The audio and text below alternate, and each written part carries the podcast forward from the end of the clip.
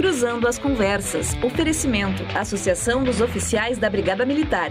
Defendendo quem protege você. E Colombo. Estruturas para eventos e também fretes e cargas.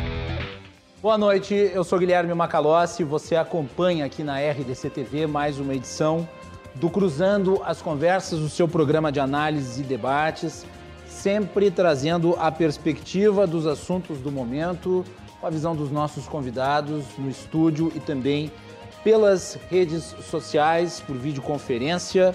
Nós aqui optamos por este formato nesse momento em que enfrentamos a pandemia e com isso preservamos aí a saúde e integridade dos nossos convidados e também da nossa equipe.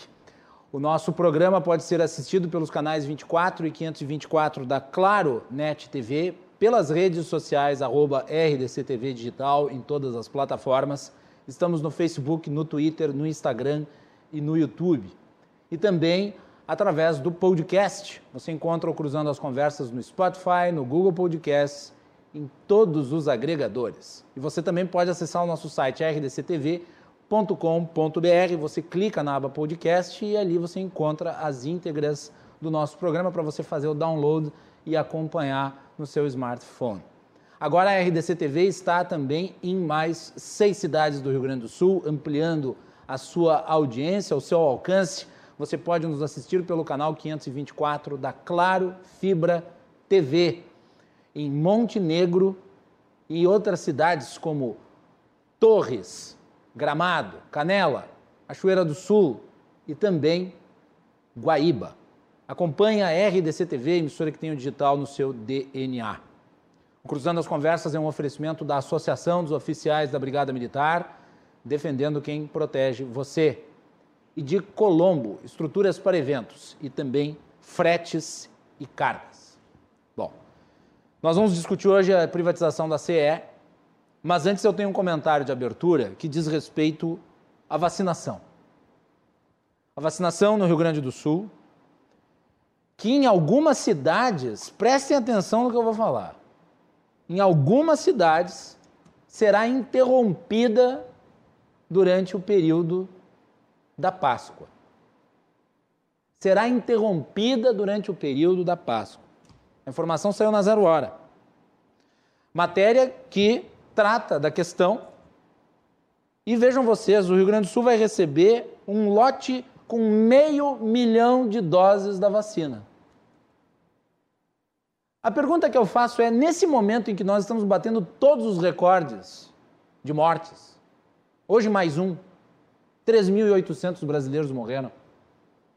Nesse momento em que nós vivemos o pico da pandemia, com a projeção de ser superado nos próximos dias, no mês de abril que tende a ser terrível.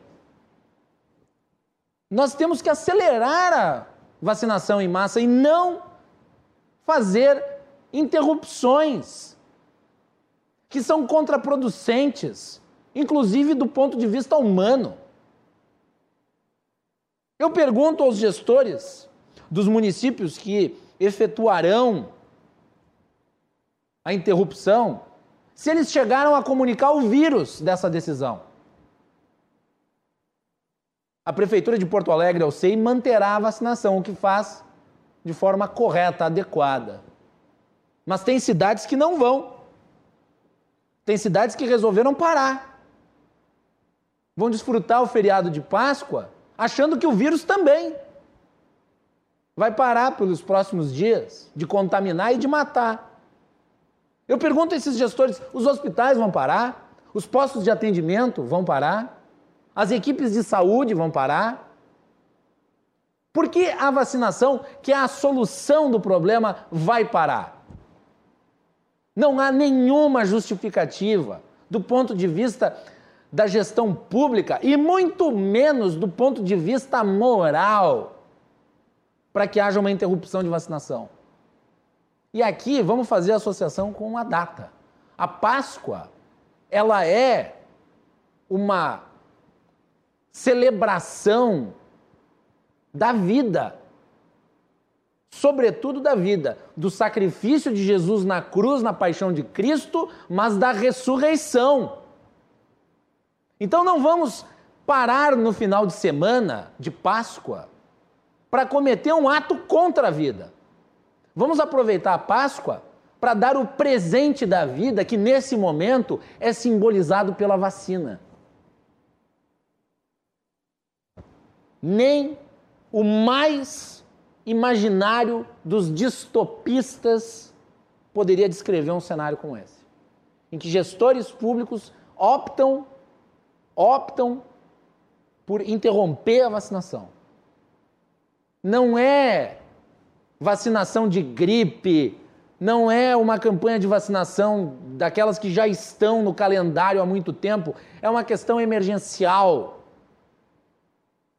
E sim, faz a diferença, porque cada pessoa imunizada é uma pessoa a menos que o vírus tem para contaminar.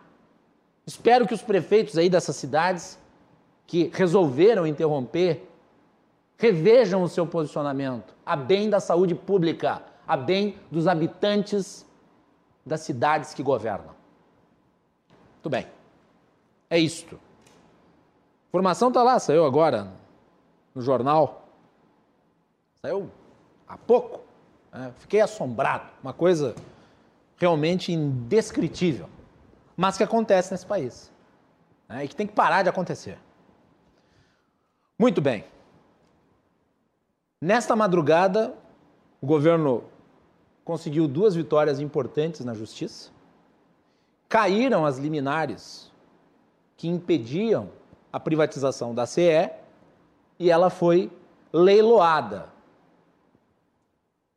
Há muito nós discutimos aqui a necessidade de privatização. Aliás, a RDC, na época em que o governo enviou o projeto que retirava a obrigatoriedade eh, de plebiscito para a privatização da CE, da CRM, da Sulgás, uh, se manifestou de forma editorial a favor da venda dessas empresas. E desde então transcorreu um período de tempo bastante longo, pela necessidade de modelagem, e ontem, depois de uma batalha jurídica que eu critiquei muito aqui no programa, finalmente ocorreu o leilão. E para falar sobre isso, na abertura deste programa, e depois nós prosseguiremos na análise, nós temos o secretário de parcerias do Rio Grande do Sul, Leonardo Busato. Busato, seja muito bem-vindo. Boa noite. Boa noite, boa noite a todos que nos assistem aqui na RDC TV. Leonardo, vamos falar aí, e eu vou pedir para Ana colocar as imagens do leilão enquanto você fala. Vamos falar aí sobre o arremate, 100 mil reais, que é um valor simbólico, né, Leonardo? Afinal de contas, existem outros compromissos aí que estão sendo assumidos pela empresa que comprou a CE. Fala um pouquinho sobre isso, por favor. Isso, é, isso é bem importante reforçar, né, Guilherme? A, os 100 mil reais é um valor simbólico, porque, na verdade, quem está comprando a CE está comprando uma dívida, um passivo de 7 bilhões de reais. É como se o preço de venda, né, se não tivesse passivo, essa empresa, essa, a Equatorial, que foi a empresa que, que deu esse lance, teria gasto 7 bilhões de reais para comprar a CE, ou seja, o Estado se livrou dessa dívida. Né? Essa dívida é composta principalmente pelo ICMS, ou seja, uma empresa estatal gaúcha que não consegue pagar o imposto para o seu principal acionista, que era o Estado do Rio Grande do Sul. Ou seja, só esse fato da empresa que há muitos anos não conseguia pagar o ICMS para o Estado do Rio Grande do Sul, só esse fato já seria o suficiente para justificar a privatização da empresa. Mas claro que são muitos outros fatores, como a dificuldade de entrega, de melhoria na prestação de serviço para a população, os seus problemas internos de gestão de pessoal, de passivos trabalhistas, de outras dívidas que a empresa possui, só isso já tudo isso justificou e justifica a privatização, a desestatização dessa que é uma das empresas da CE, lembrando que ela tem três braços, né, o braço da distribuição, que é essa que foi privatizada hoje, a transmissão, que ainda terá a sua privatização no primeiro semestre desse ano, e a geração de energia, essa é a geração que será no início do segundo semestre. Então, o fato de ter sido 100 mil reais, o ágio de 100%, enfim, porque o valor mínimo era 50, na verdade a gente tem que entender que a empresa que ganhou levou, um 7, levou 7 bilhões de reais de passivo que ela terá que equacionar, pagando seus impostos, reestruturando essa dívida e ainda investindo na prestação de serviços para cumprir todos aqueles requisitos que a ANEL, que é a agência reguladora da energia elétrica no país, exige na prestação de serviços. A CE não conseguia mais atender a, o cliente, o seu cliente de maneira satisfatória e não conseguia nem cumprir as exigências regulatórias do sistema feitas pela ANEL. Por isso, ela era uma empresa, era, já estava virando um elefante branco.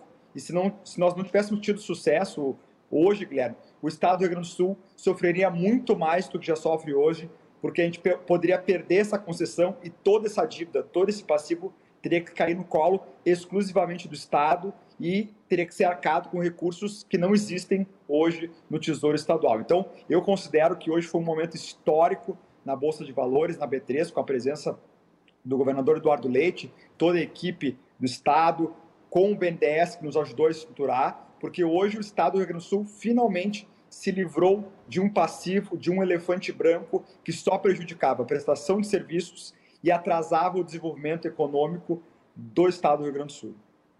Eu estava uh, lendo algumas análises, uh, secretário Busato, sobre o custo diário da CE.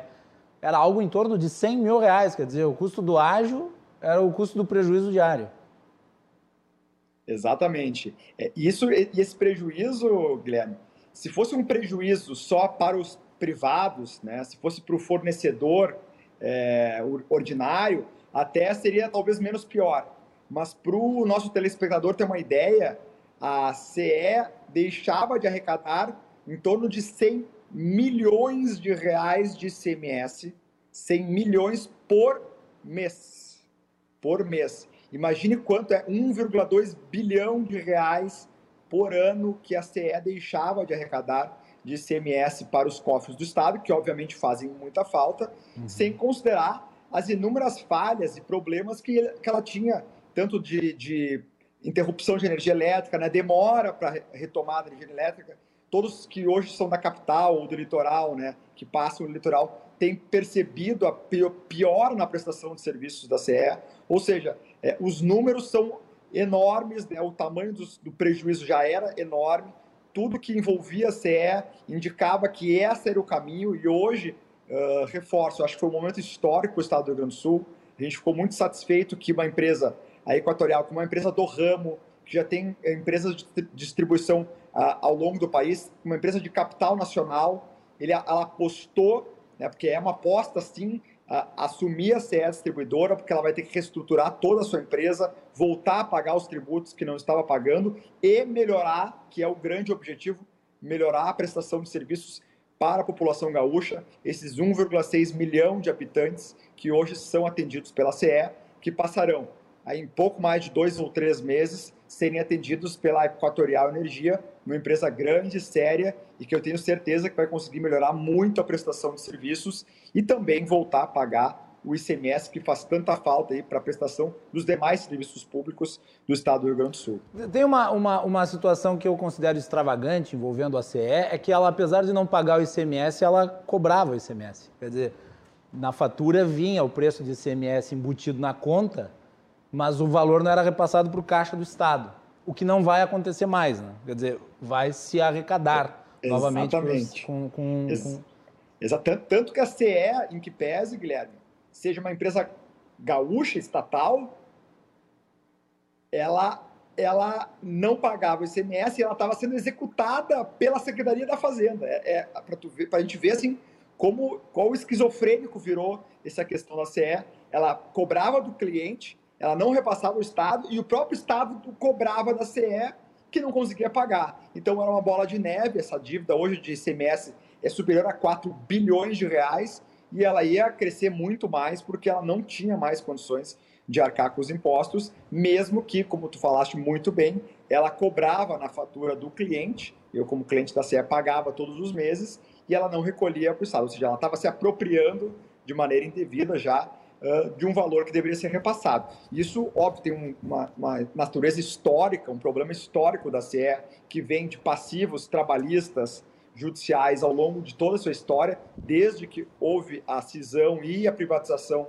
lá em 1997. Então a gente completou um ciclo, né? completou um ciclo de privatização na, na área de distribuição de energia do Estado do Rio Grande do Sul, e eu tenho certeza que a gente vai ter a dimensão da importância desse dia de hoje somente no futuro, quando nós voltarmos a enxergar a prestação de serviços melhorando, os impostos novamente sendo pagos e os débitos, esses passivos, sendo equacionados por parte agora de uma empresa privada que vai ter a concessão pública da distribuição de energia e vai ter uma, uma concessão de uma prestação de serviços públicos que eu tenho certeza que vai ser, de, vai ser uma maneira muito mais eficiente do que é hoje com uma empresa estatal. Uh, Busato, uh, eu acompanhei hoje a repercussão da venda nas redes sociais e, e muitos dos críticos uh, da privatização utilizaram aquelas terminologias conhecidas como bagatela, preço de banana, nicharia, troco, mas eu acho que não há uma compreensão ou há uma tentativa deliberada de desvirtuar né, o sentido da venda. Uh, e eu gostaria que tu falasse um pouco sobre isso. Porque, vamos lá, é a arrecadação, é o fato de assumir uma dívida bilionária e os investimentos que serão feitos. Acho que são três fatores aí que contam. Né? Com certeza. É, esse tipo de, de, crítica, né, em que pese a gente, uh, acho que já, já existe uma consciência no Estado do Rio Grande do Sul, na maioria da população, inclusive nos deputados estaduais que aprovaram a, a privatização da CE, que esse, tipo de, de, crítica aí, é, ela não, não tem fundamento. É, como a gente explicou, né, além de ter é, essa oferta de 100 mil reais, que é um valor simbólico para uma empresa desse, dessa natureza, ela está carregando 7 bilhões de reais. Aí eu pergunto, se é tão barato, por que o sindicato dos, dos funcionários, por que essas pessoas não fizeram uma vaquinha e não compraram a empresa? Porque, na verdade, eles estão levando 7 bilhões de reais de passivo, que tem que ser equacionado. Eh, tem que pagar ICMS, tem que reestruturar a questão previdenciária, tem financiamentos com o BID, com a FD, que são órgãos internacionais em dólar. Ou seja, nós estamos praticamente livrando um passivo enorme que o Estado ia ter que ter. Então não é micharia nenhuma. Muito pelo contrário, a empresa que adquiriu, a, a agora a Equatorial, que adquiriu a CE, ela investiu e investirá bilhões de reais. Ou seja, o Estado, ao invés de arrecadar, ela está se livrando de um passivo enorme. E lembro ainda, Guilherme, que são, essa é uma das três empresas da CE, a CE distribuidora, que é a que trazia os maiores passivos. A CE geradora e a CE transmissora, a transmissão e a geração, que serão ainda privatizadas ao longo desse ano, elas sim terão valores, esperamos, de, com, com sucesso, bilionários para serem aportados no Tesouro do Estado, para fazer os investimentos que o Estado precisa. Ou seja, essa é uma parte da CE que foi cindida, foi dividida, justamente para carregar os passivos, esse principal passivo, que era o ICMS, para que a gente pudesse primeiro se livrar do grande problema e aí sim depois conseguir vender a parte melhor, as partes boas da CE, que valem realmente recursos. E eu quero ver se quando fizermos, fizermos a privatização, prevista agora para o final do primeiro semestre, início do segundo semestre, se essas mesmas pessoas que falam que foi micharia, que foi entregue, se vão falar as mesmas coisas quando nós recebermos bilhões de reais pela venda da, pela venda da geração e transmissão. Então a gente conhece esse discurso, esse discurso é um discurso velho, é um discurso atrasado, que só atrasou o Estado do Rio Grande do Sul por décadas, que na verdade fica como aquele famoso jus esperneandi, né? É só para dizer que está reclamando, para poder, enfim, jogar às vezes para a torcida, mas quem se aprofundou, quem estudou, quem conhece a situação da CE, do mercado de energia e das finanças do Estado do Rio Grande do Sul, não teve nenhuma dúvida que era o melhor caminho a ser seguido e que o resultado desta manhã que aconteceu em São Paulo, desta manhã, foi um resultado, repito, histórico para o Estado do Rio Grande do Sul, que se livrou de um peso, de um elefante branco, que seria muitíssimo mais caro para todos os gaúchos, inclusive esses que criticam agora, porque o Estado teria que arcar com despesas enormes de um dinheiro que não tem e com o prejuízo Pior, o prejuízo na prestação de serviço dos clientes, com o aumento da interrupção de energia, com a falta de investimentos e tudo mais que afeta e quem é cliente hoje da CE sente na pele o, o, a, o prejuízo que existe da falta de investimentos, que certamente agora a Equatorial, uma empresa privada de capital nacional, vai conseguir executar, vai conseguir fazer e melhorar a prestação de serviços para todos os gaúchos. Muito bem, secretário, eu gostaria de lhe agradecer essa entrevista aqui na abertura do Cruzando as Conversas, falando, acho que em primeira mão, sobre uh, a venda da CE, o leilão da CE. Então, eu lhe agradeço muito a disponibilidade. Sei que foi um dia cheio, né? Uh, mas de qualquer forma, ficamos aqui uh, ao seu dispor para demais esclarecimentos. Muito obrigado. Obrigado, Guilherme. Foi um dia muito, foi um dia cansativo realmente. Começou muito cedo, aquela adrenalina de véspera de final de campeonato. Uh, deu tudo certo, então a gente agradece muito e certamente a gente, esse foi o primeiro passo de um processo de desestatização que o governador Eduardo Leite tem liderado com muita maestria, com muita firmeza e nos próximos e qualquer momento a gente está sempre à disposição para esclarecer, para explicar. Eu tenho certeza que o futuro, no futuro olharemos para trás e reconheceremos o quão histórico e quão benéfico foi para o Estado do Rio Grande do Sul começarmos a ter investimentos privados nesses setores, porque é sim uma carência para acho que todos os gaúchos percebem. Então agradeço mais uma vez. É, acho que o debate vai continuar. Eu conheço, já quero saudar os nossos os debatedores, porque conheço todos eles e já quero mandar um abraço. Continuarei acompanhando aqui e estarei sempre à disposição da RDC e de qualquer pessoa que quiser debater esse tema, que eu acho que é fundamental para o Estado do Rio Grande do Sul. Muito obrigado mais uma vez. Muito bem, obrigado, secretário. Obrigado pela disponibilidade. Secretário Leonardo Busato que hoje é o secretário extraordinário de parcerias do governo do Rio Grande do Sul, falando aqui no Cruzando as Conversas. Muito bem, nós vamos dar prosseguimento na sequência com análise sobre a venda da ACE e também sobre a agenda uh, de privatizações que continua, porque há discussão em relação à Corsan, e nós temos tratado disso continuamente aqui no nosso programa. Uh, antes, entretanto, eu recebi mensagens das pessoas perguntando que municípios né, que fariam interrupção na vacinação. Então, eu vou pegar aqui a informação que a, que a jornalista Kelly Matos publicou numa conversa comigo nas redes sociais. Uh, são as cidades de Alvorada, não haverá aplicação de vacinas na sexta, e Guaíba, Novo Hamburgo, são Leopoldo e Sapucaia confirmaram que não haverá vacinação na sexta e no sábado. Senhores prefeitos de Alvorada, de Guaíba, de Novo Hamburgo, de São Leopoldo e de Sapucaia, vou repetir, revejam esta posição, porque nós não temos tempo a perder. Revejam esta posição, nós não temos tempo a perder. Vidas estão em risco. Repito, os hospitais, os postos de atendimento e o vírus não vão parar. Então, a vacinação é necessária e deve ser feita com o máximo de tempo, porque afinal de contas já começamos atrasados. Hã? Já começamos atrasados, então nós não temos tempo a perder. É algo em nome da vida. Muito bem. E o governador Eduardo Leite falou também sobre a privatização da CE no evento do leilão hoje. Vamos ao vídeo. Esse 31 de março de 2021, uma data histórica para o Rio Grande do Sul. Marca o encaminhamento aí do encerramento de um processo longo começou lá no primeiro ano do nosso governo, quando tivemos a aprovação na Assembleia Legislativa da alteração da Constituição, com a retirada da exigência de plebiscito para a venda da, da CE, depois a aprovação pela Assembleia, o início de uma modelagem que é complexa para que a gente pudesse chegar aqui e garantir a venda desta companhia de energia elétrica, distribuidora de energia, uh, para permitir investimentos que a companhia, nas mãos do Estado, não consegue fazer.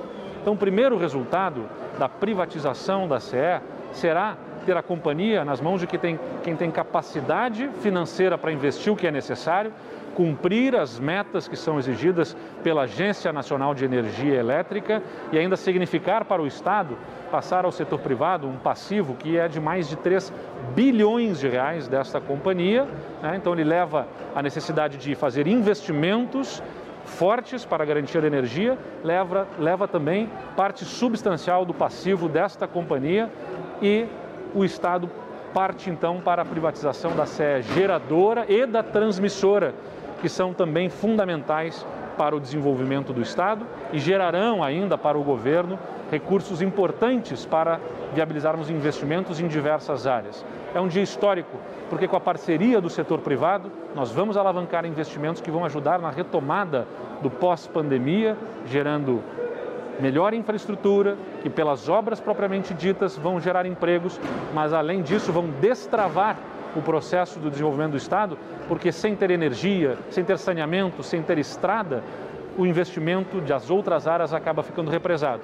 E viabilizando investimentos nessas áreas, a gente vai estar né, abrindo o caminho para tantos outros investimentos, tantos outros empregos e renda no nosso Estado. É o Rio Grande do Sul, do século XXI, em parceria com o setor privado, abrindo caminho para o futuro.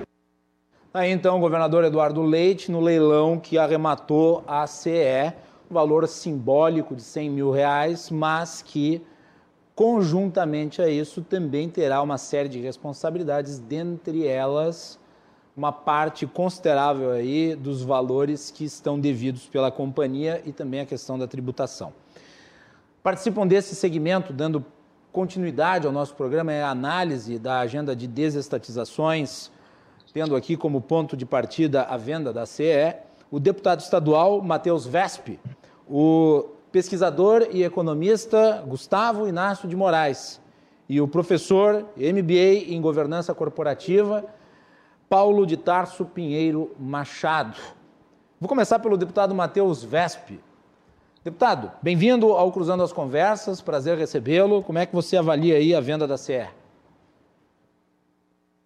Boa noite, Guilherme. Boa noite aos demais participantes, Paulo, Gustavo, todos aqueles que nos acompanham. Uma grata satisfação participar mais uma vez né, contigo, Guilherme, aqui, podendo dialogar sobre temas importantes para a sociedade gaúcha. Eu vejo que o estado do Rio Grande do Sul, hoje, com essa privatização, enfim, é, que se concretiza, uma expectativa que estava represada já, diga-se de passagem, desde é, do início do governo Eduardo Leite, era uma expectativa já, inclusive, existente no governo anterior, acho que coloca, de fato, o estado do Rio Grande do Sul, uh, saindo da era Vargas, digamos assim, da, da nossa tradicional predileção pelo corporativismo, pelo investimento estatal, enfim, para o século XXI. Eu acredito que esses investimentos que irão chegar no estado do Rio Grande do Sul serão oportunos não apenas para que nós possamos melhorar também investimentos em outras áreas, como, por exemplo, infraestrutura, eh, teremos também condições, inclusive, de investimentos específicos em razão da privatização na área. Veja que eh, nós termos mais investimentos no setor energético é fundamental para que nós possamos desenvolver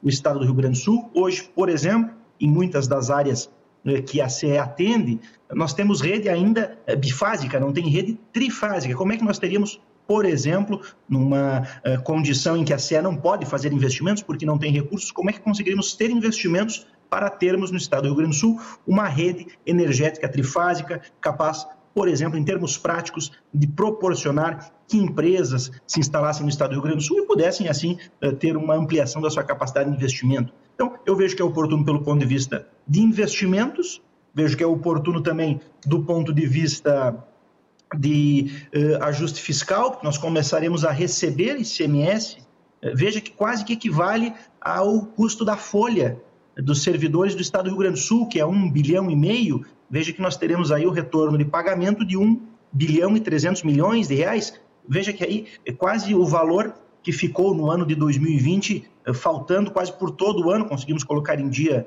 em dezembro do ano passado o salário dos servidores, então, porque estávamos uma folha em atraso, faltando exatamente quase que esse valor, então é importante também do ponto de vista do ajuste fiscal e para que nós também possamos nos livrar de um passivo, porque afinal não é que o Estado tenha vendido, o secretário Leonardo falou com muita propriedade, e aqui seria até é, constrangedor da minha parte, é, que não tenho todo o conhecimento técnico que ele tem, querer chover no molhado, mas é evidente é, que não é nenhum mau negócio, pelo contrário, estamos nos livrando de um passivo para oportunizar que, pela venda das demais companhias eh, pertencentes ao Grupo CE, nós possamos ter também recursos ativos extraordinários, eh, recursos extraordinários que vão eh, possibilitar outros investimentos no estado do Rio Grande do Sul, em áreas estratégicas, que era algo que o governador Eduardo falava ainda lá na campanha, quando se colocava contra a pura e simples venda de patrimônio para custeio de despesa corrente, porque afinal despesa corrente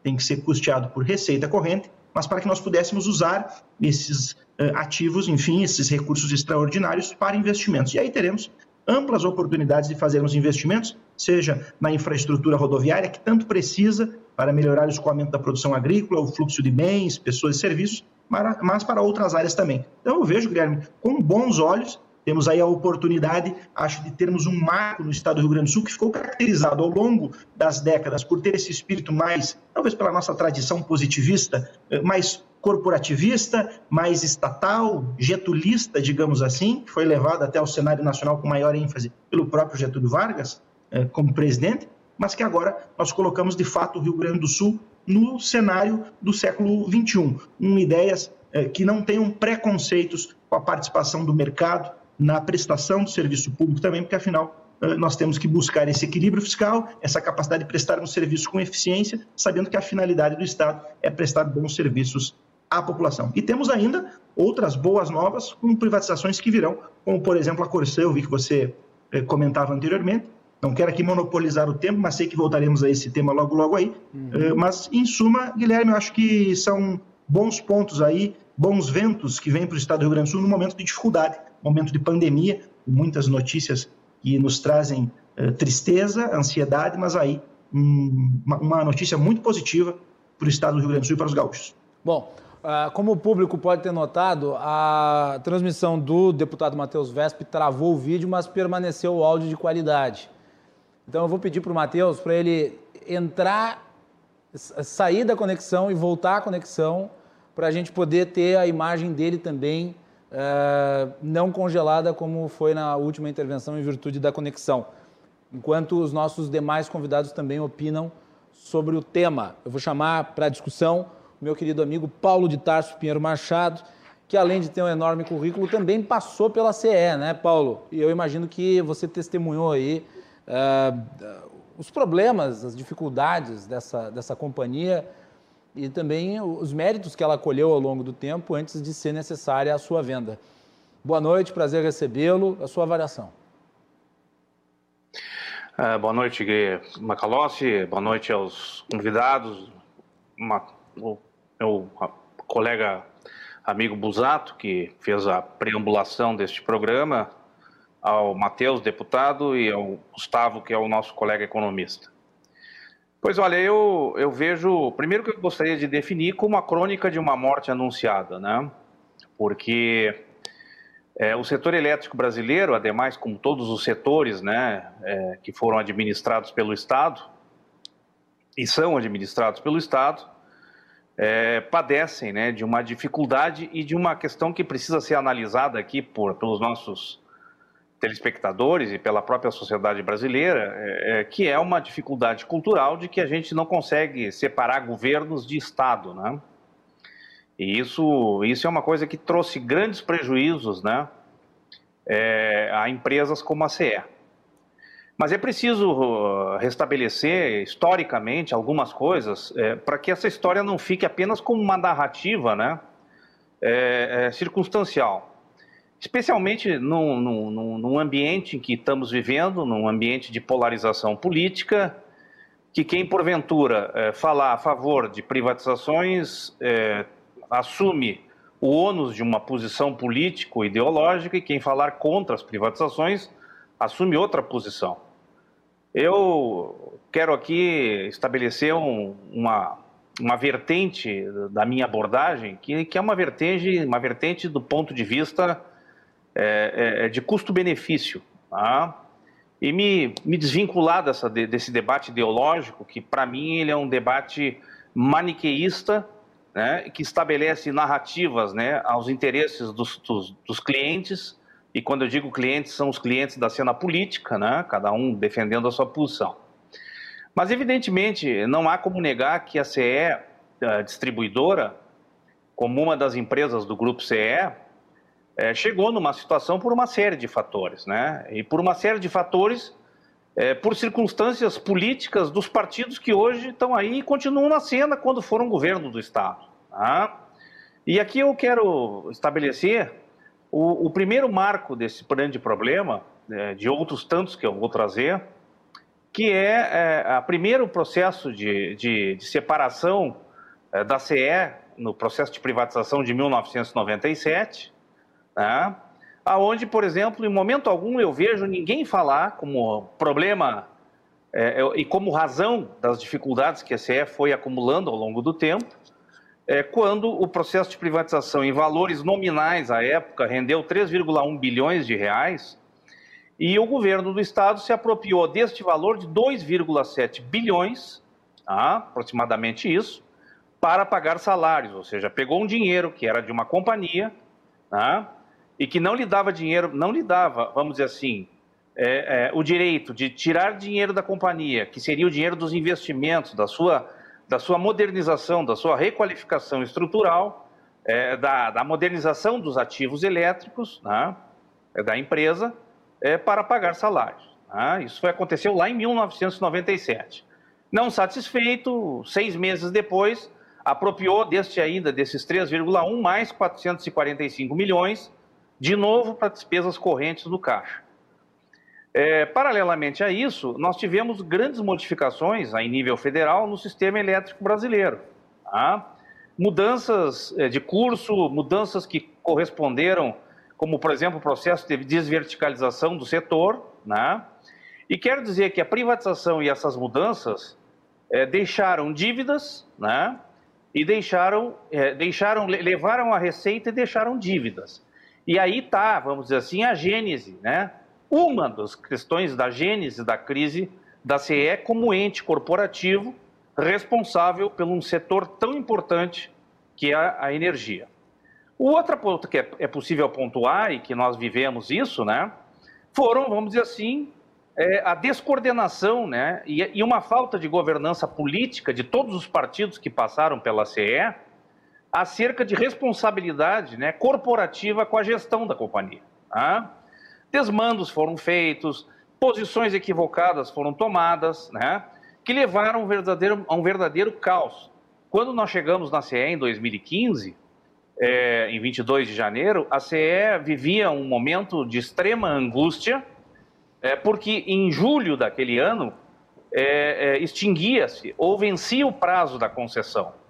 E o setor elétrico brasileiro, numa crise profunda que estava e se encontrava, né, é, colocava como, per, como perspectiva, é, diante da, dos maus indicadores da CE, ou dos sofríveis indicadores da CE, em todos os sentidos, a não possibilidade de é, de renovação da concessão. Lembro que, que, que foi um, um, desafio que a gestão é, tomou no sentido de buscar entender a complexidade do problema, né? E depois vimos o que aconteceu no cenário nacional, né? Como uma, uma, uma é, vamos dizer assim, complexa descoordenação e, de, e dissonância cognitiva dentro do próprio, do próprio governo federal, é, onde houve um conflito, né? entre o governo, a ANEL, e no caso o Tribunal de Contas, é, que queria fazer um processo de renovação das concessões é, baseado em licitações e a crise decorrida das medidas provisórias né, tomadas é, lá no governo Dilma, quando congelou o preço das tarifas, né, desequilibrou o setor. Então, o setor elétrico brasileiro ele vem sendo objeto de uma série de desequilíbrios e, no meu ponto de vista, de ponto de vista evidencia né, a, a falência do Estado na capacidade de poder atender seus compromissos e suas responsabilidades é, constitucionais. É, eu tive a oportunidade, Macalossi e telespectadores, de conviver com, com, com é, players do setor elétrico em nível internacional, é, de grandes países, né? E aprendi uma coisa com eles, é, é, de que é, água e luz não é processos feitos para privatização. O controle tem que ser público, porque água e, bem, e água e energia são bens essenciais e são bens públicos. E não podem ficar é, é, numa visão mais do Estado democrático e da própria cidadania, subordinados né, a injunções subjetivas é, de taxas de lucratividade. Eu tenho algumas questões que eu gostaria de, de, de que fossem esclarecidas é, por ter convivido com a CE, é, é, no sentido de entender um pouco esta venda, porque há dois, há dois aspectos que, que, que são questionados, e talvez se o secretário Busato é, e, e, o próprio deputado puderem explicar, seria interessante esclarecer. Né? A CE tem dois patrimônios, é, um objeto da concessão, que é o valor dos seus ativos elétricos, ou seja, todos os ativos, como postes, como transformadores, subestações, investimentos realizados, investimentos em amortização, processo de modernização, tudo isso tem um valor, tudo isso tem um preço. Tá? A gente sabe também que a dívida chegou à casa dos 7, 8 bilhões, mas tem o preço do ativo da concessão, tanto que tem uma concessão. A concessão não sendo tecnicamente caçada ou, ou não sendo extinta, que é o termo que é usado no setor, que é a caducidade da concessão, esse ativo elétrico tem precificação e está valorado. Além do que, ah, ah, do ponto de vista legal, a CE tem é, é, um crédito de 8 bilhões decorrentes de uma conta, é, de uma conta é, é, de, de, resultados, que foi um processo é, de indenização que o setor elétrico fez por conta do processo de privatização da CE. esse valor, a CE já recebeu o equivalente a, a, dois, a três, quase 3 bilhões, foi uma, em 2012, e tem a receber ainda, num processo que está judicialmente é, é, é, é envolvida, é, está, e estava pelo menos no balanço da companhia, né, como passivo a longo prazo, né, e como ativo a longo prazo potencial, como direitos creditórios, de 8 bilhões. Então a conta, para mim, é uma conta muito, muito, muito complexa de entender. Eu não entendi. Se nós somarmos o valor da concessão, que são dos ativos elétricos, o valor do crédito, que a CE tem a receber, ou que teria a receber, é, dá para dizer então que a, que a CE foi entregue pelo valor da dívida e foi o seu valor patrimonial dos ativos que estão precificados na concessão e mais os valores a receber, que são obviamente pacíficos do ponto de vista, porque são decisões regulamentadas em lei, é, é, a conta não fecha. Então eu gostaria de entender isso. Eu com isso não quero dizer que eu sou contra ou a favor, eu apenas entendo o seguinte: nós, quando presidente da companhia, deixamos uma proposta de abertura de capital é, que implicava na transformação da CE minoritária, da, da posição do governo minoritário, minoritário o governo tem, é, o governo do estado detinha 66% da, da, da, das ações da CE, a Eletrobras 32%, é, transformava essa posição numa posição de ações é, Golden Share, onde continuaria tendo o controle do processo, mas compartilharia com a abertura de capital, investimentos e, acima de tudo, um processo de gestão é, feito pela, pela empresa que viesse a, a, a assumir Bem. a parte do capital. Então Bem. eu queria saber, eu queria gostaria de entender isso, porque são questões que agora, não mais como ex-presidente da CE, nem como economista, mas como cidadão, fossem esclarecidas, porque até agora eu não vi isto em momento algum. Aliás, quero dizer que todos esses elementos que eu estou aqui trazendo, de natureza econômico-financeira, né, devem fazer parte de um processo de, de que é uma condição é, essencial para um processo de, de venda acionária, né, e eu não tive condições é, de acessar essas informações. Eu gostaria de saber isso. Mas, enfim, entendo né, é, que a situação da CE chegou numa, numa situação crítica, eu lamento né, é, que ela tenha chegado a esse ponto. Nós, enquanto presidente da companhia, fizemos todos os esforços, né, reduzimos pessoal, melhoramos os indicadores, conseguimos fazer um esforço de investimento, porque setor elétrico sem investimento não existe, né, onde que se recompõem as tarifas. Enfim, gostaria é, de, de, expressar aqui é, não a minha alegria, a minha tristeza é, diante de todas umas circunstâncias históricas que contribuíram para isso, né, somados aspectos de cunho da, da conjuntura da própria companhia, da estrutura da própria companhia, do seu acionista e também é, da governança do próprio setor elétrico nacional. Antes de o Gustavo falar, ainda não falou, mas logo já vai se manifestar também, eu gostaria de passar a palavra para o deputado Matheus Vest para ver se ele consegue talvez responder alguma das dúvidas aí do, do Paulo de Tarso. Vesp. Claro, Guilherme, é importante salientar aqui, está inclusive no edital de venda, posso depois compartilhar contigo, Guilherme, com o Paulo, com qualquer outro interessado. Uh, e é importante aqui salientar, primeiramente, que esse valor que está sendo discutido judicialmente, 8 né, bilhões de reais, teve decisão em primeiro grau indeferindo. Então, em primeiro ponto, nós temos aí uma decisão judicial indeferindo essa discussão judicial de uma forma que não me parece que o Estado vá, pelo menos agora, nesse momento, que é o que se discute, afinal, a espera para a tomada de uma decisão acarreta em o Estado deixar de ter investimentos privados no setor, acarreta em deixar de voltar a receber o ICMS e acarreta em continuar com o passivo e até aumentá-lo. Então, se nós temos uma decisão judicial indeferindo isso, não vejo aqui que é uma jogada errada do Estado, porque, enfim, nós poderíamos aguardar essa decisão judicial e ter uma compensação.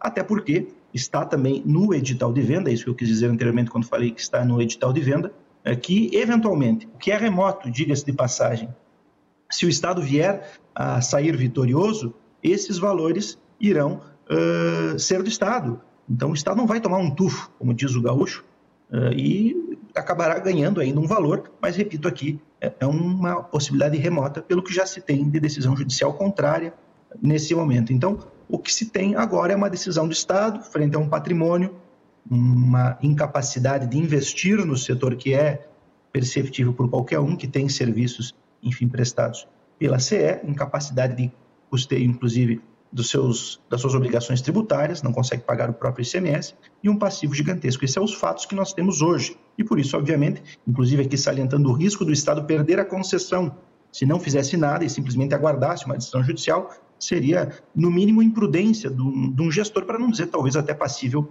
de crime de improbidade administra, administrativa. Então, acho que a decisão hum, não é triste, mas enfim, eu respeito eh, se assim for entendido por alguns. Acho que de fato é a decisão mais prudente do Estado e que enfrenta eh, de forma corajosa um problema de décadas do Estado do Rio Grande do Sul. E o mercado é assim, os processos de venda são assim. Quem quiser acessar precisa pagar e assinar termos e demonstrar capacidade para fazer isso. Então, nós temos, eu acho que compreender esse momento como de fato respeitando aqui aquelas opiniões divergentes, um momento histórico e um marco para o Estado do Rio Grande do Sul.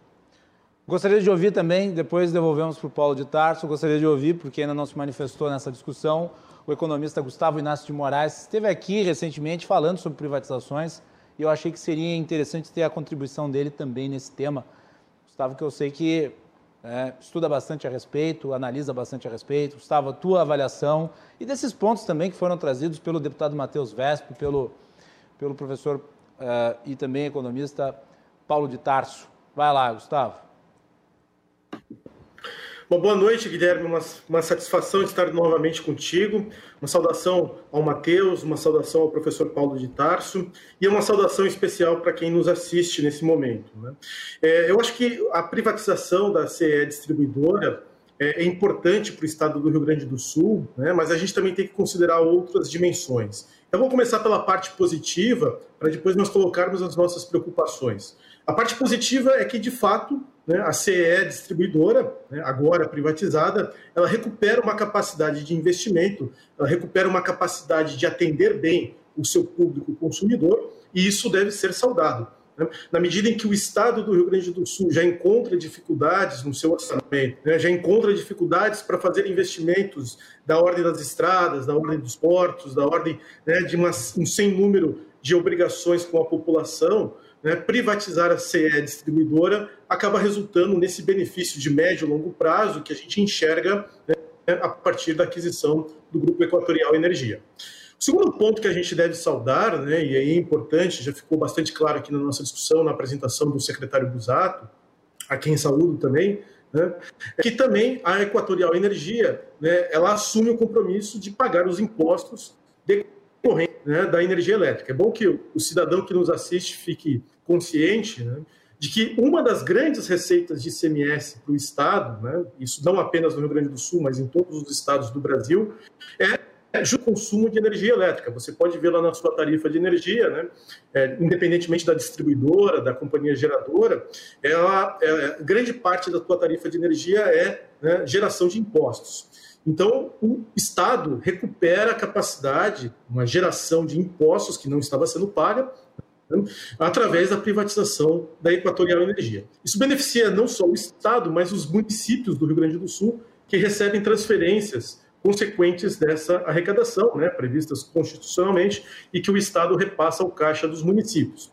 O município de Porto Alegre, por ser a capital, por exemplo, né, é grandemente beneficiado com a retomada desses pagamentos de impostos que a CE havia interrompido né, outra hora. Então, é bom, que se, é bom que fique claro também nesse aspecto, né, no aspecto de cidadania, que muitas vezes um aumento da tarifa de energia beneficia os cofres do Estado. Né? Então, a gente pode dizer aqui que é, o, o, governo do Estado, o, os governos estaduais, eles são, em certo sentido, sócios né, de uma tarifação a mais da energia. Então, a CE distribuidora privatizada, além de realizar investimentos é, futuros, né, além de melhorar os equipamentos, ela vai poder também recuperar a capacidade de pagamento de impostos que a gente quer crer, né, no futuro possa reverter em mais, é, enfim, mais oferta de serviços para a população, na medida de saúde, na medida de educação e na medida de segurança pública, que são as três tarefas principais aí do governo estadual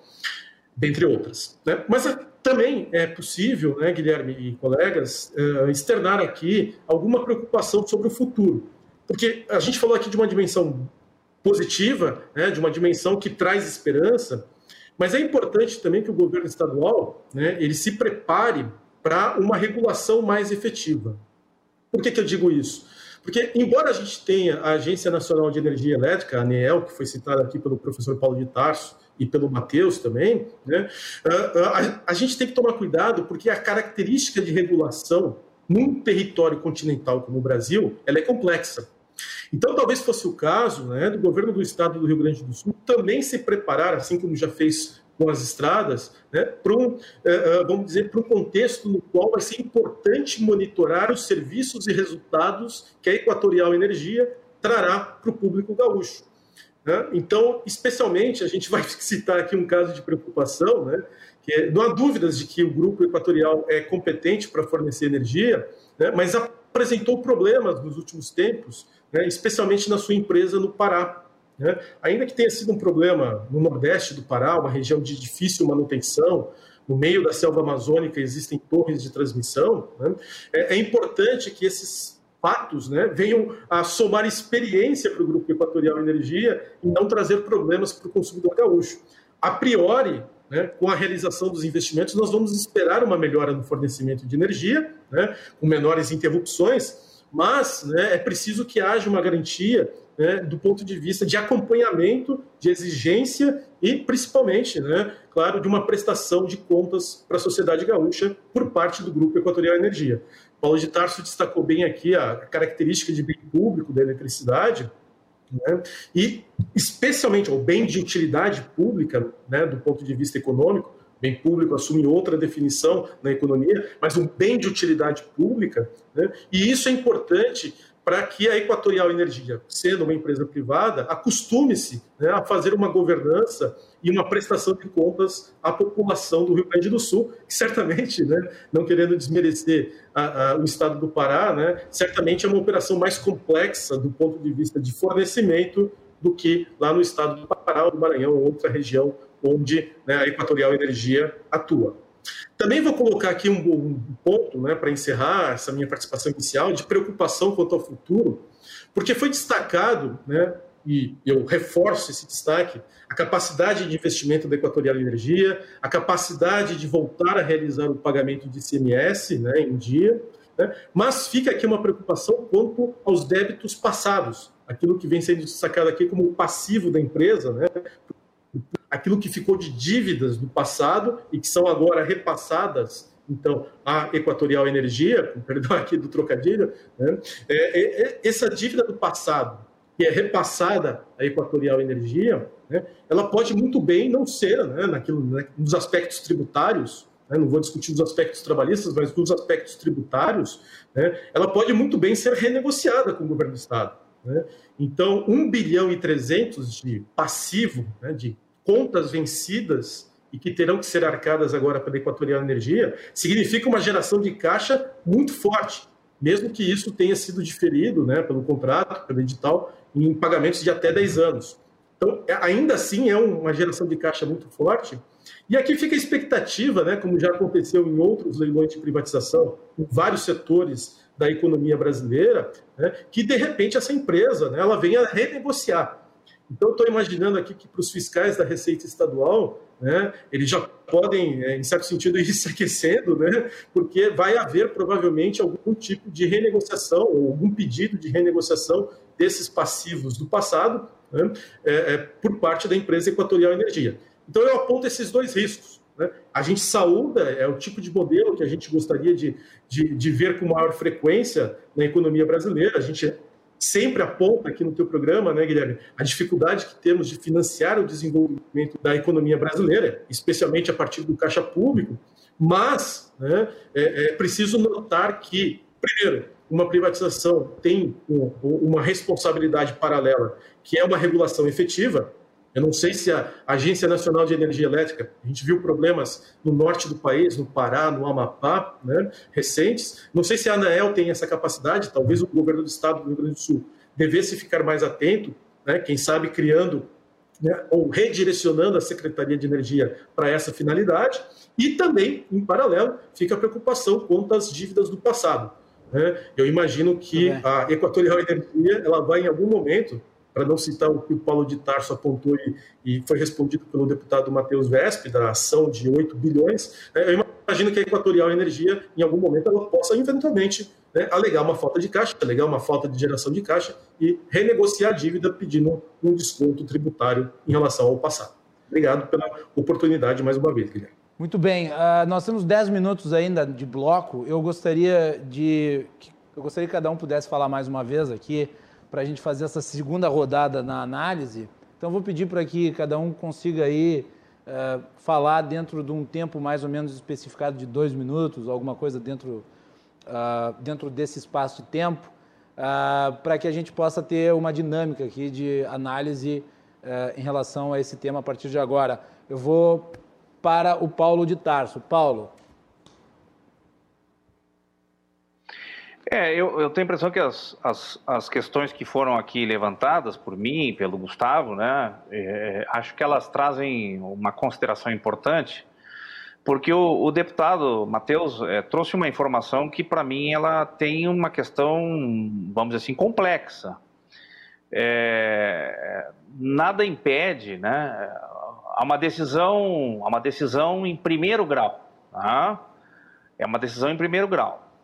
E, e em sendo uma decisão em primeiro grau, é, ela não está, vamos dizer assim, transitada em julgada, não tem sentença ainda, então ela está passiva de, de ser aberta.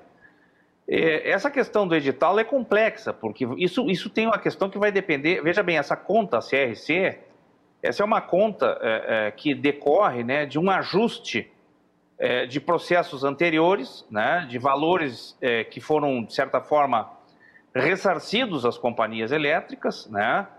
É, basicamente pertencente a um contexto de recuperação das companhias elétricas do ponto de vista dos prejuízos advindos e das questões e das mudanças regulatórias que houveram ao longo do tempo. Portanto, é um direito líquido e certo que as companhias têm. Né?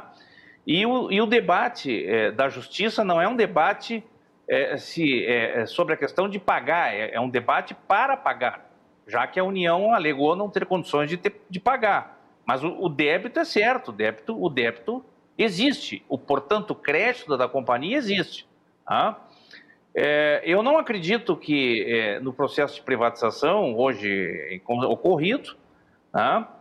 é, possa ser definido pela, pela uma, uma, mera questão dizendo o seguinte: se caso receber, né, é, isso não seja passivo de um, de um debate jurídico, um debate judicial. Né? E a companhia que está comprando, que, controla, que vai controlar agora a, a, a, CED, ela vai ter todo o direito de discutir essas questões de justiça. Quer dizer, então não é um aspecto líquido e certo. E é essa uma preocupação que nós temos. Quanto ao aspecto regulatório, para ser breve, eu concordo integralmente. Quer dizer, é, é, nada garante, e os estudos estão aí, há vários estudos, inclusive feitos pelo próprio BNDES, não apontam que as privatizações no setor elétrico tenham melhorado a qualidade do serviço né? e tenham melhorado a condição dos investimentos. O que ela efetivamente aponta é que melhorou a condição econômico-financeira dos acionistas das empresas que adquiriram as empresas públicas. Então, há uma série de aspectos a ser considerados e que no próximo bloco eu posso trazer mais outras preocupações que eu acho que são pertinentes a esse processo. Deputado Matheus Vesp. Bem, Guilherme, Paulo, Gustavo, acho que é importante também aqui colocar uh, uma opinião sobre as preocupações que foram elencadas. Importante salientar que sobre a questão uh, de regulação, a AGERGS também fiscaliza com delegação da ANEL. É evidente que o Estado, e aqui falando no sentido de ente público, sempre tem capacidade de melhorar a sua capacidade de fiscalização, mas nós temos condições de fazermos essa fiscalização de forma adequada e temos instrumentos para isso com relação àquilo que o Paulo salientou agora sobre a questão judicial, é claro que o edital é complexo, isso é, é fato, não é uma coisa simples como vender um, um saco de batatas, diríamos assim. É evidente que o débito não é certo, importante salientar isso do ponto de vista jurídico, tanto não é certo que há uma discussão judicial, então há uma insegurança jurídica sobre contar exatamente com um resultado de uma ação judicial eh, para analisar o futuro de uma empresa, me parece ser muito mais prudente, seguro né, trabalhar exatamente com aquilo que nós temos de concreto na mesa e que levou, portanto, hoje essa importante eh, privatização, porque na verdade é isso que nós temos hoje. O que nós temos hoje é um passivo gigantesco, uma incapacidade do Estado eh, de receber eh, os tributos de forma adequada e também uma incapacidade do setor receber investimentos. Esse é o quadro da dor hoje. E nós esperarmos por uma situação eh, que não nos traz segurança jurídica, porque, como falei, em primeiro grau, já há uma decisão definindo uh, esses 8 bilhões para que fossem para o Estado, me parece ser uh, imprudente do ponto de vista jurídico, econômico, enfim, sem contar que está no edital e a empresa, no veja, caso, não foi no caso, obrigada Mateus, a participar desculpe, do desculpe edital. interromper, mas no caso, a sua avaliação, o governo não poderia, não teria como esperar uma decisão judicial em relação a isso. Ah, com certeza. Cada mês que passa, nós estamos aqui uh, sob o risco de perder a concessão, é importante salientar isso, foi dito aqui até mesmo pelo Paulo. Nós estamos todos os meses deixando de arrecadar uh, tributos, como o próprio Gustavo falou, espera-se que sirvam para o Estado fazer mais investimentos em serviços que vão retornar à população. Se nós esperarmos, também nós vamos aumentar o nosso passivo e nós não vamos investir no setor. Quanto antes, se tivéssemos investido no setor nos anos 90, com toda certeza a situação uh, da matriz energética no estado do Rio Grande do Sul seria diferente. Então, acho que esperar, ainda mais numa decisão uh, que nós temos uma decisão, como falei, indeferindo, é imprudente. Sem contar que está no edital. E, repito, a empresa participou do edital porque quis. Ninguém obrigou a empresa a participar. Ela comprou a CE sob esta condição e está lá no edital, que é ser, eventualmente, o que eu até repito aqui, acho improvável, uh, se vier a sair essa ação, enfim, que dê ao Estado um ganho, o Estado vai receber esse valor. Então, não vai ter prejuízo na minha singela visão, Guilherme, sobre esses pontos que foram elencados aqui, que acho que no segundo bloco uh, nós vamos seguir dialogando. Né? Sobre a questão da renegociação, acho que é o último ponto ali que o Gustavo havia falado, que é um importante ponto, diga-se de passagem, né? eu também acho que é difícil que ocorra essa, essa renegociação por parte do Estado, que haja esse, esse interesse, digamos assim, porque a negociação já foi feita com critérios aprovados no CONFAS. E as regras foram estabelecidas lá. E a empresa participou exatamente com essas regras. Então, do ponto de vista de segurança jurídica, evidentemente que num país como o Brasil, em que o órgão supremo que nos presta segurança jurídica, o STF, muitas vezes age com tremenda insegurança, falar de segurança jurídica é até um pouco uh, uh, perigoso. Mas eu acredito que pela objetividade do que está no edital, não teremos uh, problemas com relação a isso. Com relação à renegociação, nós teremos condições de simplesmente fazer com que a empresa cumpra as condições que foram estabelecidas. Muito bem. Gustavo Inácio de Moraes, essa empresa Equatorial Energia, ela parece que tem aí uma, uma experiência no setor, né? Fez quatro turnarounds em empresas similares em termos de situação à da CE e parece que foi bem sucedida em todas. Teu ponto final neste bloco. Pois não, Guilherme, de fato, a empresa Equatorial Energia ela já participou né, em três outras privatizações, Maranhão, Alagoas e Pará, se eu não estou enganado, né, são esses os estados em que ela já participa. A própria ANAEL, né, o órgão regulador de energia elétrica no Brasil, é, é, se manifestou no sentido de que a aquisição do Rio Grande do Sul não causaria problemas adicionais, né, e de fato a estratégia financeira da empresa é bastante agressiva. Né? Ela, assim como acontece no Rio Grande do Sul, nos estados citados, ela também assumiu um passivo né, de dívida claro que não nessa dimensão, mas assumiu um passivo de dívida, assumiu obrigações de investimento, que são paralelos à própria operação da empresa, e, e demonstra, né, de fato, esta capacidade de lidar com o risco que a Equatorial Energia aponta. É importante também houve uma manifestação pública de uma segunda empresa que todos achavam que poderia ser uma eventual compradora, né? Da, todos apostavam numa eventual compra por parte da CPFL, uma empresa já né, com maior experiência até do que a própria Equatorial. E a CPFL, na sua manifestação pública, inclusive apontou os riscos financeiros né, que, que essa operação poderia trazer de aquisição e de aquisição com todo esse passivo né, que nós já apontamos que a CE distribuidora, pelo menos, possui. Então, é de fato né, uma empresa que é amante ao risco, né, mas ela está apostando numa reversão né, de um crescimento econômico do Rio Grande do Sul, são 72 municípios que a CE distribuidora atende. Né, é, o importante são, são municípios com perfil industrial, com importantes consumidores de energia elétrica do, do, em perfil industrial. Então, né, existe sim uma operação de risco financeira bastante importante aí. Ela foi bem sucedida nos outros estados, mas, cara, claro que agora ela comprou um risco muito maior, né? E a gente vai aguardar se Deus quiser, vai sair tudo bem, né? É, mas a gente tem que manter a atenção, né? É exatamente o tipo de modelo que a gente gostaria que, que houvesse em maior quantidade no Brasil, né? Uma, uma concessão de serviço público, né? Mas também gostaríamos que houvesse também uma maior, né? É, é, vamos dizer assim, cautela por parte desses resultados da privatização de hoje. Muito bem.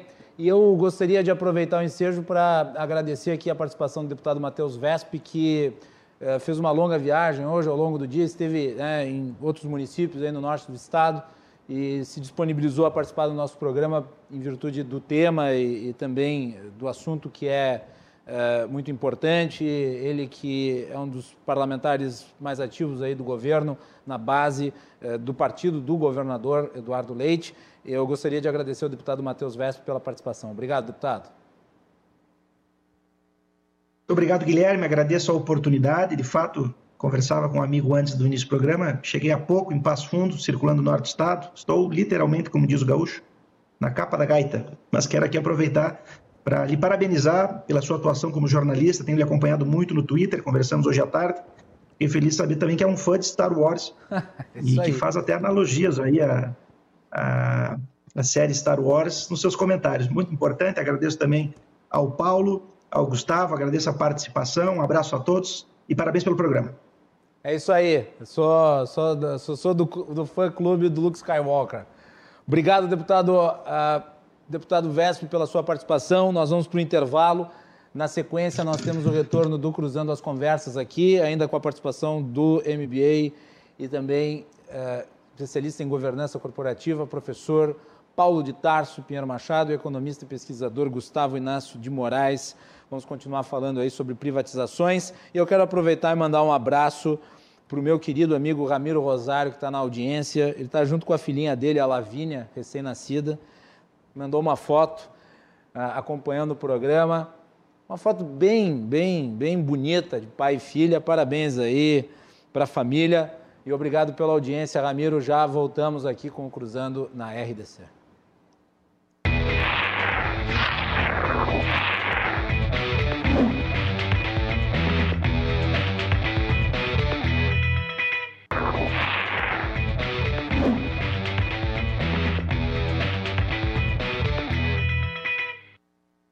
Cruzando as Conversas está de volta aqui na RDC TV e você pode nos acompanhar pelos canais 24 e 524 da Claro Net e também pelas redes sociais arroba RDC TV Digital no Instagram, no Facebook, no Twitter e no YouTube. Não deixe de mandar a sua mensagem, a sua participação é muito importante. O Cruzando as Conversas também pode ser acompanhado pelos canais 524 da NET uh, aliás, pelo canal 524 da Claro Fibra TV, agora com a RDC ampliando a sua programação para mais seis cidades em Montenegro, em São uh, Montenegro, Guaíba, Cachoeira do Sul, Gramado, Canela e Torres. Mais seis cidades da RDC agora se faz presente com a sua programação, programação feita toda ela aqui no nosso estado, 100% independente. O Cruzando as Conversas também está disponível no formato podcast. Você encontra ele no Spotify, no Google Podcast e nos demais agregadores uh, nas redes sociais. Você também pode acessar o nosso programa pelo site rdctv.com.br e clicar na aba podcast e encontrar lá, a encontrar lá a íntegra da edição. Você faz o download no seu smartphone. O nosso programa é um oferecimento da Associação dos Oficiais da Brigada Militar defendendo quem protege você. E também Colombo, estruturas para eventos. E agora também fretes e cargas. Vocês já acessaram o site da RDC Shopping? É o novo marketplace do Rio Grande do Sul. rdcshopping.com.br. O site do RDC Shopping tem uma série de produtos, uma série de kits, uma série de utensílios de utilidades que você pode adquirir através de ofertas imperdíveis e também muitas promoções, como por exemplo essa. Na compra de um colágeno de maçã verde, vou mostrar aqui na tela, de maçã verde ou de tangerina, né? Da marca Nara, você ganha um chá seca-barriga da Maravilhas da Terra, que é um chá muito bom e que está lá disponível também no site da RDC Shopping. Isso em até 5 vezes de 34 e 27. 5 vezes de 34 e 27 na compra de um colágeno de maçã verde ou tangerina na marca Nara, você ganha então um chá seca-barriga do Maravilhas da Terra. Você confere essas e outras promoções lá no site rdcshopping.com.br, o marketplace do Rio Grande do Sul. Estamos de volta aqui no Cruzando as Conversas com as participações do Paulo de Tarso Pinheiro Machado e também de Gustavo Inácio de Moraes. Nós estamos analisando a venda, o leilão da CE hoje realizado com a presença do governador Eduardo Leite. Uh, Paulo de Tarso Pinheiro Machado, volto contigo. É, eu acho que é uma questão também, uma outra questão importante é, é, a, trazer é o seguinte: quando se fala aqui e se faz a conta, né, é, de que o valor de, de 100 mil reais, que foi a compra do valor simbólico, e que é alegado né, pelo governo de que é, foi, ah, de, na, na, verdade, foi uma troca do valor da dívida pelo valor do, da dívida da CE, né, pelo, pelo pagamento da dívida, e que o 100 mil foi um valor simbólico. Com todos os argumentos aqui trazidos, né, é, não, há, não há como esquecer é, que a CE tem um processo de concessão vigente, ah, em que pese colocado como aspecto de risco futuro, é, esse, essa, essa concessão ela está precificada, ela tem um valor. Você imagina se uma nova companhia tivesse que investir todo o ativo elétrico, né, que é objeto da concessão, quanto sairia isso? Quanto custaria isso? Né? E a questão uh, do débito da, do CRC é, é, é, traz uma outra questão que me parece mais complexa, é que é o seguinte: se há uma insegurança jurídica para um lado, há uma insegurança jurídica para outro, né? Nada vai, nada vai garantir é, que, vamos dizer assim, haja uma decisão. E como já há um precedente, né, na verdade a CE já recebeu uma parte deste valor que ela tem como, como, como, como crédito, né? é, é, a discussão, eu volto a enfatizar, a discussão judicial é para que o Estado né, liquide, o governo federal liquide o pagamento disso. Né? Obviamente que os argumentos do governo são argumentos é, no sentido de desconstruir a tese do, do pagamento. É, eu vivi isso intensamente, inclusive é, tivemos trabalhando juridicamente nessa possibilidade. Então, há uma série de questões. E um outro aspecto também que eu quero trazer aqui foi que, quando a manifestação do, do colega Gustavo, é, de, um, de, uma questão de agressividade né, e do risco, tá? hoje, é, é, do ponto de vista corporativo, né, todo risco está precificado. O, o, o risco tem precificação. Tá?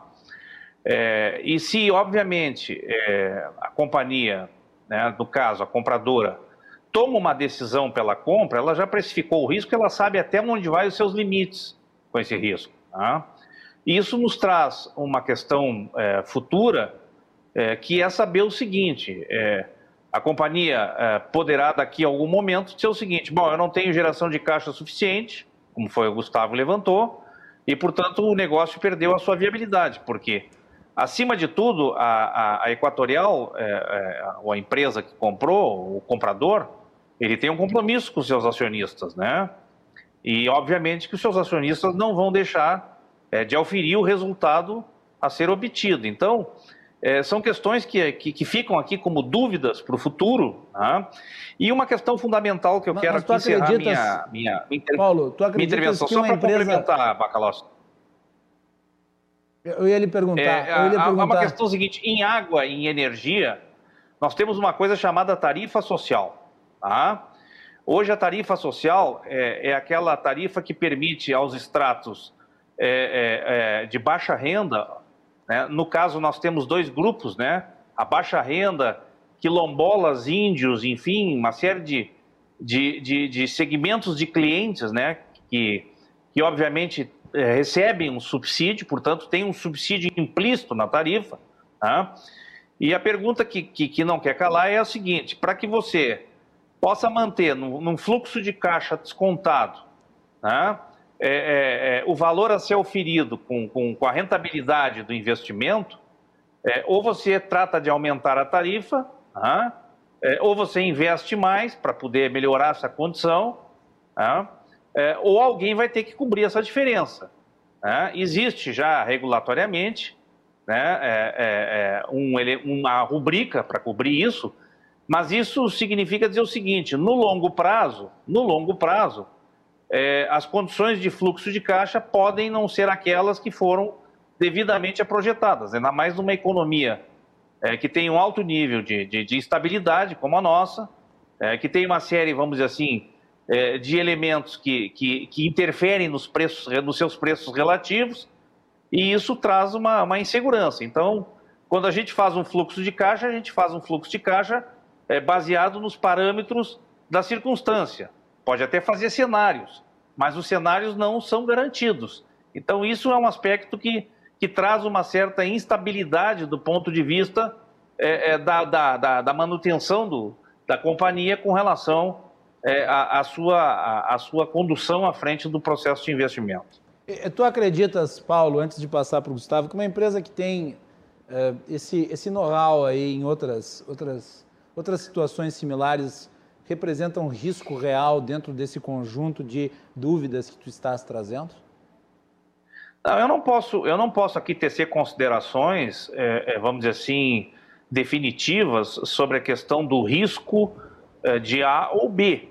O que eu quero dizer é o seguinte: o setor elétrico, com as medidas tomadas é, no governo, por exemplo, Dilma, aonde se congelaram as tarifas para que eles não trouxessem impacto nos índices inflacionários, trouxeram para o setor de distribuição uma perda de 60 bilhões de reais. Sim. Isso, isso impactou, impactou o EBITDA, né, que é o, o resultado, é, vamos dizer assim, é, é, é o indicador mensurável da concessão, do ponto de vista da saudabilidade econômica e financeira, afetou seriamente. E muitas empresas privadas né, não conseguiram se recuperar. Então, é, é, numa economia como a nossa, aonde decisões são tomadas do ponto de vista com alto grau de subjetividade, seja política, seja partidária, seja ao bel prazer do governo de plantão, elas trazem sim estabilidades. E o setor elétrico é um setor que vem experimentando essas instabilidades né, há mais de 20 anos. Há mais de 20 anos. Sejam instabilidades causadas pela modificação regulatória, sejam instabilidades causadas por decisões de política econômica, enfim, e as próprias condições do próprio país, né? Veja bem, nós estamos aí com uma massa de desempregados que perderam renda, né? que obviamente isso influi e impacta no nível de inadimplência das empresas. Né? Então, é, há uma, há uma houve uma redução basicamente é, é, é, é, da saída de grandes consumidores do mercado regulado, isso fez com que as empresas perdessem arrecadação. Enfim, nós temos um cenário de muita complexidade, né, para dizer o seguinte: não, tudo está sob controle.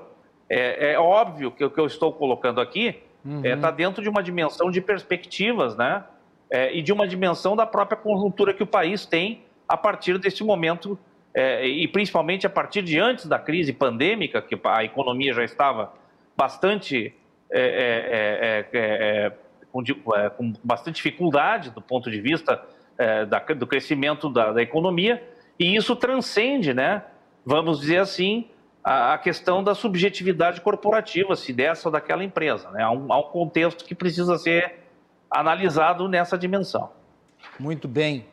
Uh, antes de passar para o Gustavo Inácio, eu quero mandar um abraço para minha ex-colega, a Franciele Mente, que deixou uma mensagem ali no programa concordando com o meu editorial sobre a questão das vacinas. Eu e a Franciele fomos colegas de escola durante muito tempo. Beijo, Fran. Obrigado aí pela, pelo prestígio. Vamos prosseguir. Gustavo Inácio de Moraes. Obrigado, Guilherme. Antes de fazer um comentário sobre a privatização da CE, eu acho que tem mais uma ponderação a ser feita. Eu gostaria de chamar a atenção aí para o produto que você anunciou, né? O produto Seca Barriga aí da Maravilhas da Terra. É tem um apelo esse nome, né? O Seca Barriga aí. Fiquei interessado, vou, vou procurar mais informações. Procura lá na RDC é, mas falando Shopping. Especificamente... RDC Shopping. Pode deixar, será procurado. É, é, do ponto de vista da privatização da CE, né, Guilherme, eu acho que essas informações essa, essa, complexidade técnica que é fazer o fornecimento de energia, né? Eu acho que agora vai ser o principal foco da nossa atenção. Né? É, é, o resultado da privatização é um resultado encorajador, né? Nós que imaginávamos que o Rio Grande do Sul era um espaço econômico e em certo sentido é né, um espaço econômico que sofre alguma dificuldade, sofre alguma decadência, ter um resultado com, com essa privatização é importante. Agora, vou ponderar novamente né, as dificuldades que podem advir no futuro, não porque eu seja pessimista, mas é porque é importante ter cautela quanto ao futuro. Essa empresa, Equatorial Energia, ela tem uma capitalização de mercado, né? ou seja, o seu valor em bolsa, né? traduzindo aí para a turma que não está habituada, né? a capitalização de mercado é o valor da empresa em bolsa de 25 bilhões de reais. Né? Fechamento de hoje, hoje inclusive teve uma valorização por força da aquisição da, da, da CE distribuidora. Né? E esses 25 bilhões de reais né, agora enfrentam talvez o seu maior desafio, né? assumir aí um passivo de pelo menos 6 bilhões de reais, fora os investimentos que serão necessários. Essa empresa ela se beneficia por um, por um aspecto né, de uma certa densidade na, na, no fornecimento de energia aqui no Rio Grande do Sul. Ela assume né, uma rede número de consumidores aí de quase um milhão e meio de consumidores, 72 municípios, que estão relativamente perto. Né? Isso, do ponto de vista da indústria de energia, ajuda demais os investimentos da empresa, né? visto que com né, uma certa, é, é, com poucas torres, vamos colocar assim, ou com pouca fiação, ela consegue atingir todos esses consumidores. Os consumidores eles não estão tão dispersos no espaço geográfico, quanto, por exemplo, nas operações que ela tem, né, comparando aqui, nas operações que ela tem no norte do país. Então, esse já é um grande benefício, né, um grande encorajamento para que ela faça os investimentos. É, traduzindo aqui no popular, né, com, com, uma massa de pequenos investimentos, com uma massa de pequenos é, é, torres e, e, e, transformadores, ela consegue atingir né, um grande número de clientes. Então, já é um primeiro benefício essa economia que a gente chama na economia, economia de escala, né, que ela terá né, nesses investimentos do Rio Grande do Sul. E o segundo aspecto que a gente não mencionou e que vale a pena chamar a atenção também, quanto à operação né, da Equatorial Energia agora, na realidade do Rio Grande do Sul, é que nós teremos ainda mais à frente a privatização da CE distribuidora, desculpa, da CE geradora e da CE transmissora, né, aquilo que vem sendo chamado de CEGT, né, de geração e transmissão. Então, é, é necessário que haja uma grande integração entre as, a CEGT e a CE distribuidora, algo que a gente já viu há 20 anos atrás na privatização do setor elétrico nacional, né? aprender com alguns erros que foram cometidos há 20 anos atrás, é um processo contínuo de aprendizado, né? e trazer essa experiência para o Rio Grande do Sul. Eu acho que mais do que nunca, né? nós vamos saudar essa privatização com a retomada de algum investimento no Rio Grande do Sul. Sendo o governo estadual, estando o governo estadual melhor, incapacitado para realizar esses investimentos, agora nós esperamos né, que haja uma melhoria sensível né, uh, uh, no fornecimento de energia para a população, na distribuição de energia para a população, né, e que dessa forma melhore não apenas né, o dia a dia do cidadão comum, mas melhore o dia a dia das empresas, das empresas que já estão instaladas no Rio Grande do Sul e das empresas que enxerguem o Rio Grande do Sul né, como um potencial de investimento. Então a gente saúda. Agora, também é, vale a pena chamar a atenção, um terceiro aspecto, sobre o capital nacional que essa empresa possui. Né? Então, nós imaginávamos que muitas vezes o capital nacional ele estava impossibilitado de fazer investimentos. A gente já pontuou, né, é, comprar a CE distribuidora era um investimento de risco, isso explica né, o preço baixo, e aí respondendo até o professor Paulo de Tarso, né, isso já estava colocado no próprio valuation do lance mínimo, que era de 50 mil reais pela empresa, né, foi, foi vendida a 100 mil reais, né, e esse capital, esse, essa operação de risco, ela demonstra que, que o capital nacional ele ainda tem um espaço dentro dos investimentos é, para a economia brasileira. A gente imaginava que o Brasil, sendo né, um país de renda média baixa, né, ele teria uma inviabilidade de, de, de, colocar investimentos nacionais, investimentos de capital nacional privado né, na praça. E isso, no leilão da CE distribuidora, fica evidenciado que ainda há algum espaço, né, principalmente nesses ativos né, de maior risco, nesses ativos maior né, necessidade, com maior, vamos dizer assim, potencial de caixa, né, o potencial de necessidade de caixa, como o da CE Distribuidora. Estamos falando em 1,3 bilhões nos próximos 10 anos, né, é, decorrente só do passado, né, e nós estamos ainda falando de outros 1 bilhão e 300 né, é, nos próximos anos, ou de forma anual, né, decorrente da operação da CE Distribuidora daqui para frente. Bom, meus caros, uh, eu gostaria de agradecer muito a presença de vocês aqui hoje no programa. Novamente, o Cruzando as Conversas cumpre o seu papel de informar e traz em primeira mão e de maneira aprofundada uma análise sobre um momento importante da situação fiscal do Estado e da agenda de reformas, que é este representado pela venda da CE.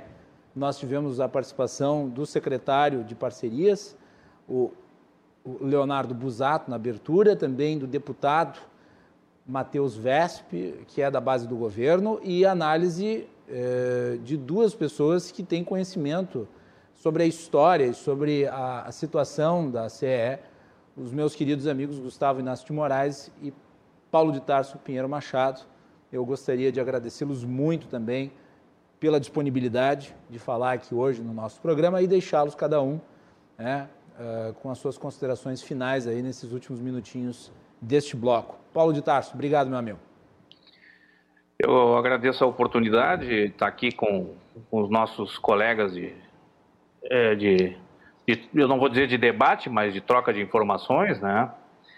É, agora, uma questão que eu queria somente pontuar, do ponto de vista é, que eu acho importante também deixar esclarecido, né? É a compreensão sobre a privatização das empresas de geração e transmissão. Elas têm uma outra lógica, elas correspondem a uma outra lógica. São empresas saudáveis, são empresas que estão, vamos dizer assim, do ponto de vista econômico-financeiro, bastante é, sólidas, né? E aí eu vejo aquilo que está na literatura das privatizações, né, como decisões táticas né, de privatização, que são aquelas que, que, visam objetivos de curto prazo, né, de atores políticos, governos e, e grupos de interesse. Então, é, eu entendo que elas têm uma outra dimensão, né, e essa, essa é a visão, a, a desestatização é, necessariamente não corresponderá a um processo de desenvolvimento, mas sim a, a um objetivo tático de curto prazo é, dos grupos, de, das correlações políticas que fazem é, tomadas de decisão. Eu quero agradecer a oportunidade, Macalossi, me colocar à disposição e deixar um abraço e desejar aí é, uma boa Páscoa a todos e, acima de tudo, mantenham se cuidando, porque, evidentemente, precisamos dar a nossa contribuição de cidadania a um sério problema que estamos enfrentando. grande abraço a todos e uma boa noite a todos os nossos telespectadores. Importante, importante. Feliz Páscoa, Paulo e lhe pergunto se já foi vacinado ou se tem a expectativa de ser. É, no sábado eu serei premiado. Vai, vai virar jacaré no sábado, então? Não, eu, eu no sábado vou, vou, vou assumir minha, minha posição de cidadania recebendo a primeira dose da vacina. Muito bem, é isso aí. Muito bem. Paulo e eu diria que entre, entre ser jacaré e ser morto, eu prefiro ser jacaré. É exatamente, é isso aí. Obrigado, Paulo, pela participação. E também eu gostaria, um de, gostaria de agradecer o meu amigo Gustavo Inácio de Moraes por ter participado novamente aqui do Cruzando. Eu não costumo, ah, em virtude, inclusive, dos compromissos dos convidados e, e, e da rotatividade de nomes e de presenças, eh, para manter sempre o programa renovado, eu não costumo repetir o convidado de uma forma tão imediata, mas eu achei que para essa ocasião o Gustavo tinha que participar e novamente contribuiu muito com o debate. Gustavo, obrigado, meu querido, e uma feliz Páscoa. Obrigado, Guilherme. Eu saúdo aos telespectadores, ao professor Paulo de Tarso, uma boa Páscoa a todos, né? e deixar aqui no encerramento também uma mensagem, né? Importante aqui de que a gente precisa avançar nesse, nessa agenda de privatizações. Eu penso que isso traz sim desenvolvimento, traz melhores serviços, possivelmente, na grande parte das vezes, isso é comprovado, né? mas que também a gente precisa de uma atenção né, e uma vigilância permanente. Privatizar não significa simplesmente né, isentar-se das responsabilidades. É, ainda permanece uma responsabilidade do setor público né, de acompanhar e, e, garantir a satisfação do público. São bens de utilidade pública né, que precisam ser, então, monitorados e é, ofertados de forma razoável, ou de forma até né, de excelência para a população. Então, o processo de privatização ele é, ele é saudado aqui, né, mas, por outro lado, a gente né, chama atenção que as obrigações de um setor público não se encerram. Obrigado, Macalossi, uma boa Páscoa a todos, uma alegria sempre participar contigo e com teus convidados. Muito bem, Gustavo Inácio de Moraes aqui, economista, pesquisador, agradeço novamente a sua participação. Nós vamos fazer um break e voltamos para o encerramento do Cruzando as Conversas de hoje.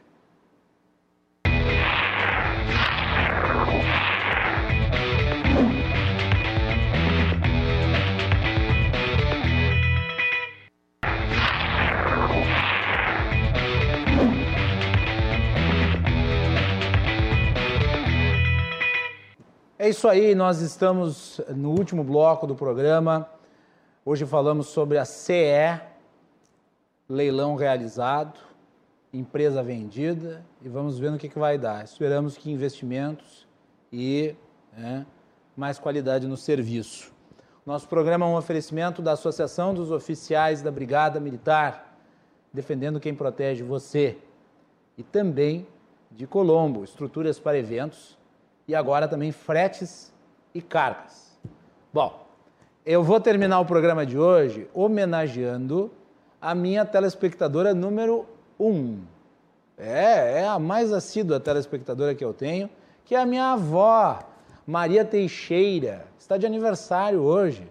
Não vou dizer a idade que está completando, pode ficar tranquila, avó, mas está de aniversário.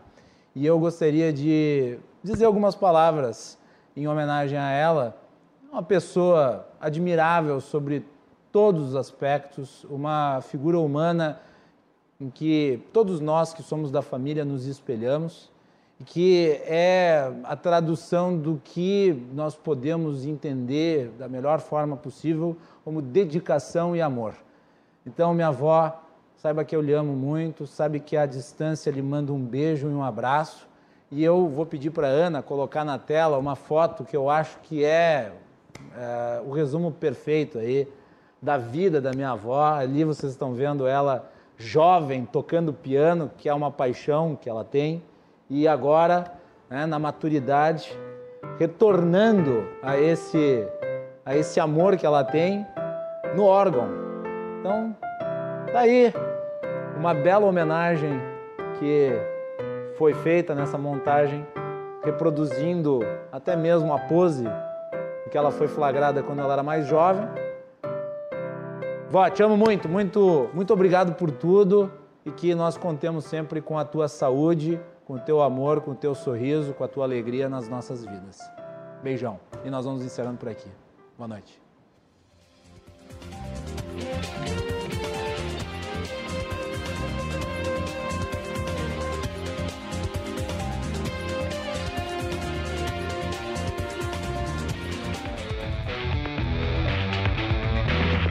Cruzando as Conversas. Oferecimento. Associação dos Oficiais da Brigada Militar.